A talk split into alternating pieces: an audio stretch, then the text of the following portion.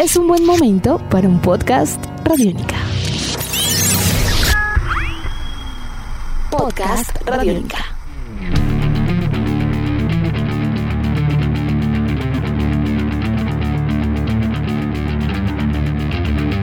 Bienvenidos a esta nueva edición de Podcast Rock and Roll Radio, producto de Radiónica, desarrollado por Andrés Durán, arroba Andrés Durán Rock, y quien les habla, Héctor Mora, arroba Mora Rock and Roll, bajo la producción de Juan Jaramillo, Nicolás Castillo y la captura sonora de Camilo Barón. Hace algunas semanas se anunció oficialmente en el Reino Unido que más de 500 recintos de conciertos y teatro se encontraban al borde de la quiebra debido a la crisis generada por la emergencia declarada con la pandemia del COVID-19. Dentro de los afectados se encuentra el reconocido Teatro Royal Albert Hall de Londres, inaugurado en el año de 1871 y que a este momento debe más de 15 millones de dólares desde su cierre en el pasado mes de marzo. Es tanto el impacto de la música al vivo en Inglaterra que artistas como Radiohead, The Cure, Nick Cave, PJ Harvey, Paul McCartney, los Rolling Stones, Coldplay, Primal Scream, entre otros, han firmado una letra, una carta, una petición especial al gobierno inglés en donde piden acciones inmediatas para prevenir un daño catastrófico a la industria de la música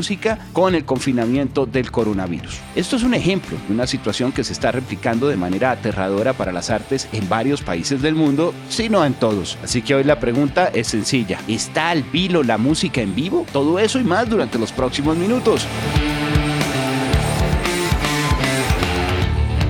Andrés, ¿cómo va todo? ¿Cómo ve las cosas? ¿Extraña la música al vivo? Héctor, Camilo, queridos oyentes de este podcast, Rock and Roll Radio Podcast. Bueno, quisiera comenzar comentándole algo, Héctor, y es que justo como unos dos o tres meses antes de entrar a la pandemia, pronto un poco más, unos cuatro meses, digamos en noviembre del año pasado, tuve la ocasión de ver un programa que me llamó mucho la atención y esto tiene que ver en sitios abandonados, grandes estructuras abandonadas, ya sea por problema químico, así como fue de Chernóbil o, por cuestiones eh, diversas. Pues bueno, le cuento que una de las grandes edificaciones que vi que han sido abandonadas son grandes sitios para concierto y sitios que yo tenía conocimiento, ya sea por amigos porque habían estado en ellos o porque comparábamos a sitios que yo conocí en la ciudad de Los Ángeles. Tomemos por ejemplo uno de ellos que era el famosísimo Pontiac Silverdome en Detroit, Michigan, un, un estadio majestuoso para aproximadamente 80 mil, 100 mil personas. Y en este programa que le estoy citando, Héctor, este sitio fue abandonado. Y mientras yo observaba el programa, pues mientras yo mismo me cuestionaba, me iban respondiendo, ¿no? Y es por qué un sitio de estos cierra puertas. Y quedaba yo más o menos desconcertado de, darme cuenta que, que, no importa qué tan moderno sea, eh, qué tan cómodo sea, qué conciertos legendarios hayan ocurrido, todos estos sitios, Héctor, me di cuenta que son muy frágiles a la economía, más que todo. Si tuvieron problemas en los 2000 para poder mantenerse y ser abandonados cual elefantes blancos, imagine usted en la pandemia. Así que uno estas dos ideas y le devuelvo la pregunta. Si esto ocurría, Héctor, con la gente pudiendo ir, imagínese usted ahora sitios como el que usted menciona que uno pensaría que estaban blindados por compañías de seguros, qué sé yo, o por el mismo hecho de tener una razón social tan legendaria legendaria. Yo pensaría, pensaría que eh, esto está cobijado por ventajas, de garantías o estrategias o un pool de inversionistas que no permitirían que esto pasara, pero no, está pasando, Héctor. Y eso que a nivel de recintos como tal, estamos hablando de la infraestructura para el desarrollo de las artes en vivo. Eh, Inglaterra pues tiene un cuidado a su patrimonio gigantesco y muchos de estos lugares son lo que nosotros llamamos como un patrimonio arquitectónico en donde pues se espera que en efecto exista como un respaldo, una manera de, de apoyarlos y de mantenerlos. Ahora lo que sucede es que esta crisis es de un nivel que claramente nadie lo esperaba, Andrés.Nosotros justamente hace algunas semanas desarrollamos un podcast alrededor de la música en pandemia, cuando apenas llevábamos como mes y medio, creo, de confinamiento, sin mucho. En ese entonces, obviamente, ahí planteábamos lo que vendría a ser las expectativas que se tenían para la música en vivo y yo creo que lo que hemos visto alrededor de estos últimos tal vez dos meses ha sido un complemento muy importante que simplemente nutre el panorama para una discusión que es necesaria y una situación que es muy compleja eh, para las artes, repito, porque dentro de, de, lo que son estos recintos, que no es solamente en Inglaterra, que era el ejemplo más grande que comentábamos, porque pues eh, para nadie es un secreto, digamos, a nivel, a nivel de gestión cultural, eh, es muy claro que las economías creativas han sido un concepto desarrollado por los ingleses, ingleses desde hace muchos años y había sido muy exitoso, Andrés. Y en ese orden de ideas lo que está sucediendo afecta a, todo lo que viene a ser el concepto también un poquito adaptado y, y trayéndolo un poco parcialmente, pues, a colación de economía naranja, en donde muchas actividades y muchas eh, cosas alrededor de la creatividad y la cultura son, se pueden capitalizar, ¿no? Porque, por ejemplo, usted encuentra acá que están los cines, los museos, las galerías, los teatros, obviamente eh, los teatros para teatro formal, teatro dramático y los que son adaptados para salas de concierto. Están hasta los pops, porque, por ejemplo, el caso concreto de Inglaterra es tan fuerte el impacto de la música en vivo que hay hasta asociaciones eh, que se encargan de mover la música únicamente en pops. El gobierno británico anunció un rescate de 1,57 billones de libras. Ojo, de libras. O sea, esto tiene que ser más de 2 billones de dólares. Son más o menos unos dos y medio, un poco menos, eh, para ayudar al sector. Y el problema es que no alcanza, Andrés. De esos, por ejemplo, le puedo confirmar que solamente para ayudarle a bares, solo a bares... Eh, pequeños, digamos, a pops, que es como ellos le llaman a esta especie que no es un bar, no es una disco, es como una mezcla de, lugar de música en vivo con, uh, eh, bar calmado, incluso a veces hasta restaurante, pero no es un restaurante, sino el pop como tal. Son solo 50 millones de libras destinados para ese público e igual no alcanza. Y así están dividiendo las partidas en eh, toda esta gente que lo está necesitando, los diferentes gremios, pues a, a nivel de museos ni se imagina lo que también está sucediendo y va a ser muy complejo. Entonces yo creo que por este lado hablamos del ejemplo británico, que es muy fuerte, es un país del primer mundo, pero estamos viendo que esto sucede en Estados Unidos también, en México, obviamente en Colombia y en el caso de América Latina en general, esto puede ser un, un golpe fuertísimo para un desarrollo musical a nivel de industria que estábamos viendo en los últimos 20 años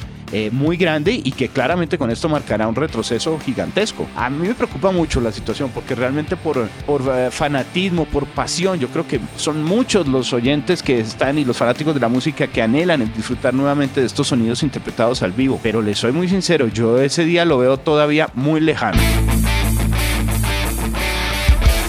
Usted tiene toda la razón. Nosotros hemos tomado como ejemplo lo que ocurre en Inglaterra, ya que más de 1500 músicos, en los que se encuentran entre otros Paul McCartney, los Rolling Stones y muchos otros, pues pidieron esta ayuda al gobierno. Pero el problema, lógicamente, es mundial. Aquí lo que me admira es algo. Entre los pubs y los lugares que usted ha dicho, ya, ya se ve que es un hecho que en un gran porcentaje van a cerrar sus puertas, sí. Héctor. Ya sea por el arriendo, ya sea por X, Y, Z motivo, por su fragilidad económica, tienen que cerrar sus puertas. Pero lo que sí me admira a mí muchísimo son los, los grandes sitios, lugares emblemáticos. Yo creo que quién mejor que usted, Héctor, que, que fue director de Rock al Parque, pueda explicar en este podcast que estos grandes edificios no se mantienen solos. Es increíble que uno dijera, no, pero qué, bueno, es que nosotros tampoco tenemos este ejemplo, ¿no? Yo iba a decir pero que el estadio, pero el, el estadio se va a caer, el estadio se va a caer de deterioro que está construido hace 68 años, pero bueno, digamos un, un estadio medianamente, pongamos el de Barranquilla, que es como el mejor que hay en Colombia, Héctor. Uno sí. diría, bueno, ¿qué, ¿qué sucede si usted deja ese estadio quieto en seis meses? No estoy hablando solo de la maleza, sino de miles de cosas que circundan para que este edificio esté en buenas condiciones y sin funcionar, Héctor. Es, es, es, imposible, como, como usted y yo hablábamos fuera de micrófonos, son sitios que necesariamente funcionan con gente y la gente y el desfile continuo, fin de semana tras fin de semana, entre semana conciertos, deportes, qué sé yo, apenas lo mantiene Héctor con gente. Imagínese la situación ahora sin, sin la gente. No, es claro, muy difícil. ¿es, es, muy difícil porque son lugares que requieren además mantenimiento en, en algunos casos, por ejemplo, a nivel eléctrico, Andrés, los arenas, algunos teatros que a nivel de infraestructura de tramoya y demás requieren también su mantenimiento, todo, como todo este tipo de infraestructuras, pues requieren un acondicionamiento y estar permanentemente adecuándola y en uso, ¿no? Y esos son costos que no se van a ver de pronto desaparecidos del panorama sencillamente porque no ha ido público. Eso hay que seguirlo pagando, los impuestos y demás yo creo que a nivel deportivo también el tema es muy complejo, porque además muchos de estos eventos van a comenzar a transmitirse únicamente para servicios de streaming o de televisión. Entonces, pues eh, lo digo honestamente, las canchas de fútbol tienen un estándar en medir, en lo que tienen que medir. Lo mismo las canchas de básquetbol, todo campo deportivo. Y lo que eh, realmente ocupa más espacio es la infraestructura alrededor para que mucha gente vaya y los vea. ¿De qué sirve entonces y para qué vienen a hacer todas esas grandes megaestructuras útiles cuando no se va a poder asistir a ellas? Es, es, es muy triste. Obviamente estamos, no estamos siendo extremistas ni fatalistas. No se ha dicho todavía qué no. va a suceder con el planeta ni con esta enfermedad. Pero lo cierto es que a nivel, yo creo que de impacto en la música al vivo, sí no va a ser fácil que de esto se recuperen. Es que luego fueron muchos siglos y mucho tiempo para que se crearan y se abrieran estos recintos en todo el planeta y ahora no va a ser tan simple volver a abrirlos una vez, supongamos, en un par de meses o lo que sea, se logre sobrellevar esta situación. Claro, nosotros ya tuvimos un podcast cuando estaba iniciando esta problemática. Este podría ser una segunda parte de él y de la siguiente forma, Héctor. Cuando nosotros hicimos el primer podcast, todavía no se habían hecho ejercicios en cuanto a lo que estamos hablando específicamente. Hoy en día ya, fíjese usted, tomemos dos ejemplos, uno local sí. y, uno, y uno de afuera. Por eh, favor. la agrupación Destruction ya realizó su primer concierto socialmente distanciados. Y pues el resultado final pues desastroso. Pues, pues la gente un concierto de metal con la gente distanciada la gente quieta está prohibido el pogo. No Héctor no no es lo mismo. No es lo mismo. Ahora trasládelo usted aquí en nuestro país. Acá pasó algo fue terrible y es que fuera de que los músicos están muy mal de dinero, fuera de que son muy altos los costos, entra Psycho y Asimpro a cobrar la transmisión. Entonces ahí sí, todavía peor. Estuve observando una transmisión hace días de un grupo llamado Royal Project donde se ve el esfuerzo que hicieron estos muchachos de este grupo para una transmisión decente, con, digamos, profesional, para eh, sí. resumirlo en pocas palabras. Y pues usted entraba por curiosidad, por morbo, Héctor, a ver cuánto habían recaudado los muchachos. Y estamos hablando de 3 millones, 4 milloncitos de pesos que yo creo que ni siquiera lo que valía el escenario. Entonces, esto también indica que es bastante triste la situación real de lo que está ocurriendo porque no nos engañemos, sector aquí la gente también por falta de trabajo, por estar mal económicamente, pues si, si no le invertían a un concierto en vivo y en directo, en persona, con pogo y etcétera, etcétera, pues imagínese usted lo que acabo de describirle, ya es mucho más, eh, digamos, apático, es mucho más, eh, qué sé yo, sí, es frío, es, es algo que es un buen experimento, se está haciendo, se está llevando a cabo, se está experimentando, pero pues vaya, resultado final no es satisfactorio. La legislación tiene que cambiar y tiene que ser proporcional, Andrés, porque no puede ser que se aspire a tener la misma proporción de, digamos, de, de, de, utilidades alrededor de un negocio que claramente ha cambiado y que está mostrando un flujo de dinero totalmente distinto. Yo creo que ahí lo que está faltando es mucha discusión, muchos buenos abogados con herramientas y argumentos que entren no a pelear, sino a exigir que se desarrolle de verdad una, una reglamentación, una legislación, un escenario en donde los artistas se vean beneficiados de una manera proporcional a lo que está sucediendo hoy por hoy. No puede ser que ahorita entonces terminen pagándose por internet o por un streaming más eh, a nivel proporcional, en proporción, me refiero yo, de más dinero que lo que sucedía también con conciertos muy grandes con patrocinadores en estadios o demás. Esto no tiene lógica, al contrario, yo creo que el negocio si se puso mal, se puso mal para todos, incluidas para las todos. entidades recaudadoras. Eh, claro, es muy complejo. El dinero. Es muy complejo. Es el, del dinero. El, el, dinero, Héctor, fíjese usted que tomemos de nuevo el caso de Destruction. Ellos hicieron dos, ya, ya las cosas se parecen a la época de los Beatles, ¿no? Dos conciertos, un día tras de otro, y cada uno de 250 personas en sitios de mil personas. Entonces, Héctor, eh, ¿triplicaron el precio del tiquete? Pregunto yo, ¿o cómo están haciendo para break even? Eh, para sí, para, para, para llegar al punto de equilibrio. Exacto. No, no, no, es un experimento, Andrés, porque no dan las cifras, no dan los números, no dan. Mire, han hecho ejercicios a nivel mundial como los Flame Minis, hacer conciertos en Europa envueltos en unas burbujas eh, cada persona envuelto como en una especie, sí, como en una burbuja, como si estuviera usted en una cápsula y de esa manera asistir a un concierto. En Dinamarca, en Estados Unidos, por ejemplo, probaron eh, lo que viene a ser conciertos distanciados en indoors, en territorio encubierto, para música electrónica. Con el espacio la gente se puede sentar en una silla donde tiene que estar sentado a más de dos metros de distancia y de esa manera disfrutar la música, pero pues no funcionó porque también la cantidad de personas que puede acomodar en una arena o en un lugar de estos pues se reduce a casi una tercera parte, si no menos, entonces no funcionó. En Alemania tomaron los parqueaderos para tratar de hacer raves con que usted llega en el carro y usted sintoniza en FM la música o a través de un Bluetooth, una conexión Bluetooth, la música del del rave como tal, del DJ que estamos viendo en la tarima y todo el mundo se mueve dentro del carro. Hicieron algunos así, interesante, pero pues tampoco funciona. Además de entrada, porque hay que condicionar los eh, parqueaderos, ¿no? Y un parqueadero grande, pues podría ser muy grande para 100 carros, pero obviamente si usted quita los carros, serán parqueaderos donde caben muchísimos más humanos, entonces la proporción al hacer el ejercicio al revés tampoco es que cuadre. No, y se ve surreal en, en los videos, por ejemplo, Doro, no sé si usted lo vio, corriendo entre los carros, es algo surreal. Sí, ¿no? En Dinamarca hicieron pues los conciertos también en drive-in, como los carros llegando a parquear un poco parecido a lo del autocine, Correcto. pero para conciertos. Autocine, ¿eh? correcto. ¿Eh? Ese está bien. Los ingleses probaron recientemente uno en Newcastle, en donde incluso una compañía como lo es Virgin se metió la mano al bolsillo Andrés y desarrollaron un venue pensado específicamente para estas condiciones de coronavirus. Se llama el Virgin Money Unity Arena en Newcastle, que esperan ya esté a full dentro de un par de semanas y es básicamente el mismo concepto de los carros entrando al autocinema o a ver un concierto, pero en lugar del carro hay una plataforma, como decir un mini, un corralito, un mini escenario, un corralito y usted puede hasta con un máximo de tres personas, o sea, de a cuatro, estar en esos pequeños corrales que se encuentran distanciados a más de tres metros del otro corral en donde la gente puede ver, pero nuevamente es como si usted subiera el carro, pero no en el carro, sino en la tarimita, porque no puede bajarse y tampoco acercarse al escenario principal o correr ni nada. Le llevan todos los servicios de alimentos, de bebidas a esas pequeñas tarimas y pues es una experiencia muy simpática, pero honestamente por volumen se necesitarían terrenos muy muy grandes para que de verdad la gente pudiera siquiera acercarse en proporción a las cifras que manejaba anterior el viejo mundo en materia de conciertos y pensar que el ejercicio económico funcione porque se requieren terrenos muy grandes. Entonces yo lo que veo es como una, Exacto. una- Usted, unas muchas perdón, ganas. Perdón que lo interrumpa, Héctor, usted lo ha dicho, son terrenos específicos, ya nuevos terrenos, nuevos montajes, nuevas maneras de ver cómo se va a lograr distanciar y, a su mismo tiempo esparcir a la gente. Pero, ¿y qué de- del Albert Hall? ¿Qué, qué, qué del Roundhouse? De estos grandes sitios, estoy tomando los ingleses por ejemplo, pero todos los grandes teatros, el Radio City Music Hall, el Apollo Theater, bueno, miles y miles de teatros que hay alrededor del mundo que requieren de ese mantenimiento y que están solos desde hace seis meses y van a estar solos otros seis meses. ¿Qué va a pasar con eso, Héctor? Me pregunto yo. Los teatros representativos también en nuestro país de ciudades como Cali, de ciudades como, el Jorge Isaacs, por ejemplo, teatros acá en Bogotá, como lo puede ser también eh, desde el mismo Colón hasta eh, el, eh, Jorge Eliezer Gaitán. O sea, es que son, es un sinnúmero de espacios en todo el país, repito, esto, esto es por todo el país, por todo el continente, por todo el mundo.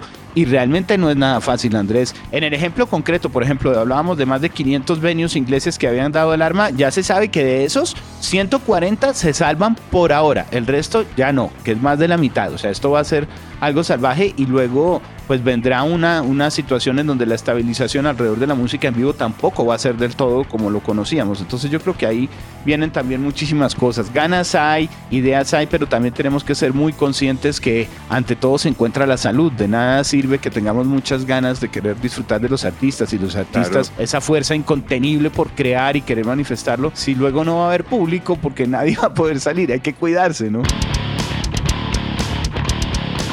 Héctor, dentro de las ideas que hay, mucha gente ha dicho que por qué no Paul McCartney o los Rolling Stones, que tienen mucho dinero, pues porque ellos no son los que ayudan. Y pues esto pues es delicado, Héctor, porque los Rolling tomemos ejemplo los Rolling Stones. Por ellos tal, tal cual ganan, ellos también gastan. Fuera de eso, cada uno de los Rolling Stones es una familia que puede ser de 20, 30 miembros, que cada uno está pendiente de ese billete, abogados de por medio, que donde llegue a decir Paul McCartney, venga, voy a hacer esto, gracias y tal, cae todo el mundo a decir, no, no es tan fácil. Ya quisiera uno que estas grandes empresas de estos músicos fueran tan fácil como una beneficencia de poder hacerlo, pero hay muchos conflictos detrás de estas grandes fortunas que están en constante movimiento, como le digo Héctor, y, y no lo digo por haberlo reído en, en una revista de, de, farándula. He tenido conversaciones con Andrew Oldham, el productor de los Rolling Stones, acerca de esto, no en la pandemia, pero sí acerca de, de lo que uno piensa, lo que son archimillonarios. Y me decía, pues claro Andrés, usted entre más gana, más gasta, y ese es el ser humano. Y pues estas grandes familias son así, en lo que ellos invierten, en las propiedades que tienen, en, los empleados, en todo lo que mueven, así ganan, así gastan. Por eso también ellos están constantemente lanzando cosas nuevas y reencauchan un disco o el aniversario tal o el DVD que no había salido, porque pues puede que sean muy millonarios, pero necesitan estar constantemente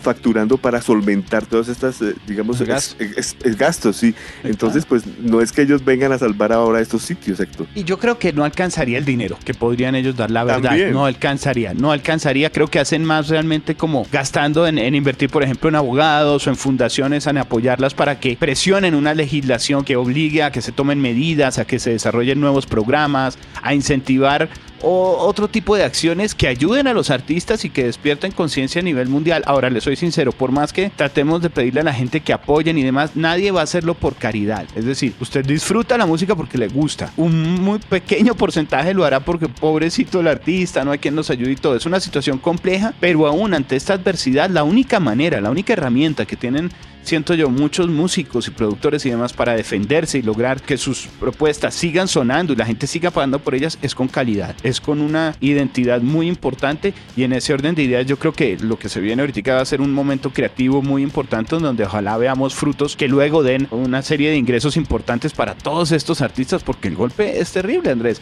Ahora, mire, estamos, yo creo, ellos hacen más apoyando ese tipo de causas que creo que dando solo el dinero. Dice uno, pero ¿de quién van a vivir entonces los artistas si no va a haber dónde de tocar, porque entonces esa es la otra. Sí, si no pueden ir a los festivales grandes, no se pueden hacer esto, pero tampoco va a haber lugares pequeños o medianos donde tocar o ya se reducen mucho. ¿Qué van a hacer? El streaming, complicado, ¿no? Usted lo dice, las cifras no son las mismas, no dan los mismos números. Es difícil. Yo le tengo algunos datos, por ejemplo, de streaming. ¿Me permite? Le comparto un. Claro, aquí una, mientras, usted, mientras, usted, mientras usted busca los datos, yo le digo un par de cosas que me asombraron. Cuénteme. Hemos hablado de los bares, de los pubs, de los venues como el Royal Albert Hall, así. Y no hemos hablado de los grandes festivales festivales, como usted acaba de decir. El Glastonbury se ha declarado en quiebra también. Increíble, increíble que, que, de un año al otro la fragilidad económica de estos festivales sea de quiebra de un año para otro por el simple hecho de no llevarse a cabo el festival. Así que asombra este tipo de cosas, claro. Increíble, un festival que estaba por celebrar, creo que eran sus 50 años el año entrante. Una cosa, una institución inglesa, pero que usted dice también la fragilidad de muchas de estas cosas. Y yo creo también que a la hora de la verdad, mucho del circuito cultural, a la hora de la verdad, estaba empapado del circuito económico del mundo del entretenimiento. Y ahí hay una serie de factores y de elementos que hicieron y complicaron yo creo que esta operación tanto a nivel de números que hace que pasen este tipo de cosas, que con solo una edición que tienen que cancelar de un momento a otro, se venga abajo todo lo hecho durante casi cinco décadas. ¿Qué me dice usted aquí en Colombia, Héctor, con festivales que ya estaban planeados? Yo creo que localmente tiene que haber muchos problemas económicos, mucha gente con boletas compradas, esperando a ver si les devuelven el dinero, si no lo devuelven, está, está complejo esto. Terrible sobre eso, pues habrá que estar muy atento porque no hay todavía un panorama muy claro. Incluso en países como Estados Unidos hubo debate alrededor de las políticas de devolución, reintegro o si es aplazamiento, postergación, cancelación de eventos con empresas como Ticketmaster, ¿no? Sí, señor. Y lo más complicado es que los directos damnificados van a ser los rockeros, Héctor, porque si usted analiza los artistas de pop o los combos que trabajan de otra manera, pues con las nuevas reglas, digamos coloquialmente, aguantan a soportar lo que se viene. Pero usted viene y yo sabemos, Héctor, que los grupos de rock tienen que subdividir el dinero entre tantas personas y si ya no vendieron tanto que tienen que devolver la plata, que es, mucho, una cantidad de cosas increíbles que como que no la van a hacer, Héctor. Yo leía varios artículos y no la van a poder hacer los artistas del rock con las nuevas estipulaciones que está acarreando el coronavirus.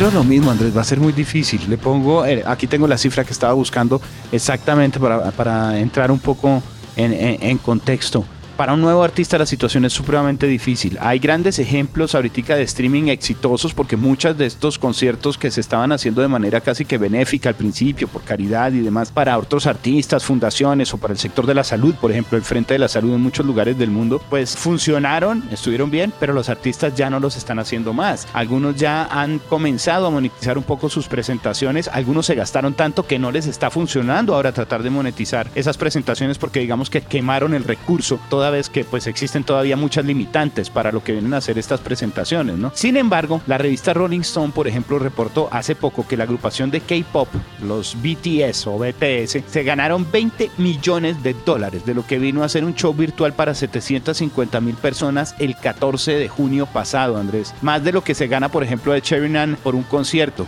En ejemplo, sí, es impresionante lo que tuvieron que invertirle. Y otra figura, por ejemplo, el rapero Travis Scott, el norteamericano, logró ganarse 20 27 millones de dólares a través de lo que viene a ser la personificación o la adaptación de su avatar para un juego en línea en donde la gente elegía ese avatar. El juego se llama Fortnite y de ese desarrollo al final terminó recibiendo más de lo que gana por un tour. Entonces, si nos damos cuenta, se encuentran muchísimas formas ahora para tratar de explotar a nivel online lo que viene a ser el, el ingreso de estos grandes artistas. Ahora vienen las preguntas. ¿Cuántos conciertos más de esos puede andar haciendo BTS para pensar que puede facturar igual? Y una vez la fanaticada que está dispuesta pagar eso y que ahorita, digamos, son más de 750 mil fans, pongámosle a nivel mundial que llegue a cuatro veces eso, ¿qué hacen al quinto concierto? Entonces, porque ya para desarrollar producto y para desarrollar una fanaticada va a ser cada vez más difícil toda vez que no pueden sustentarse en el vivo, en lo que es la promoción de un artista en la forma pues que conocíamos entre comillas tradicional y que las nuevas tampoco es que sean todavía tan efectivas, habrá que desarrollar más cosas. Entonces si nos damos cuenta, hay opciones a nivel de streaming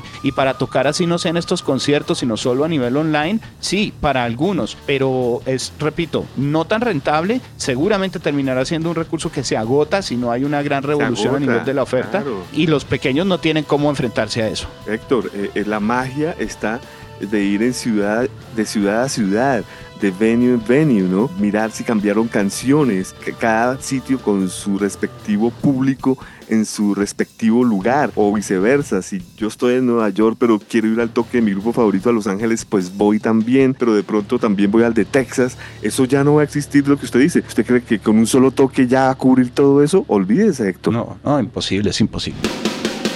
Son algunos pensamientos, lamentablemente no podemos darle a nuestros oyentes y usuarios un panorama más alentador por ahora. Sí, existen ejercicios, seguramente en nuestro país comenzaremos a ver también algunas iniciativas que involucran el, eh, algo de experiencia de música en vivo de una forma más... eh, más cercana, más en contacto. No me atrevo a decir en, en carros, Andrés, en burbujitas, en corralitos, con trajes biológicos o cómo será. Pero estamos seguros que la música encontrará la forma, el arte también. Sin embargo, por ahora creo que tendremos que seguir disfrutando en confinamiento. ¿Algo que usted quiera anotar, Andrés, ya que estamos finalizando nuestro podcast el día de hoy? Y yo creo que la humanidad no colabora, Héctor, ya que no hemos hecho sino hablar todos estos minutos de- del problema de hacer conciertos por estar juntos.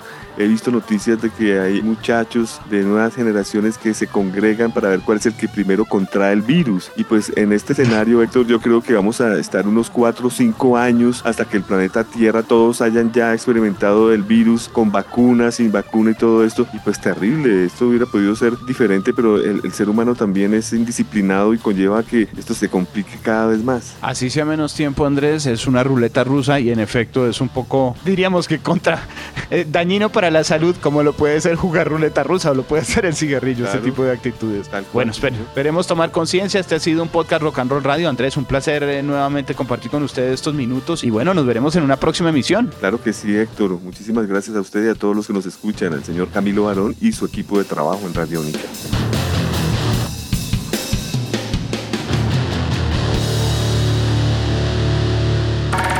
Nuestros podcasts están en radionica.rocks, en iTunes, en RTVC Play y en nuestra app Radionica para Android y iPhone.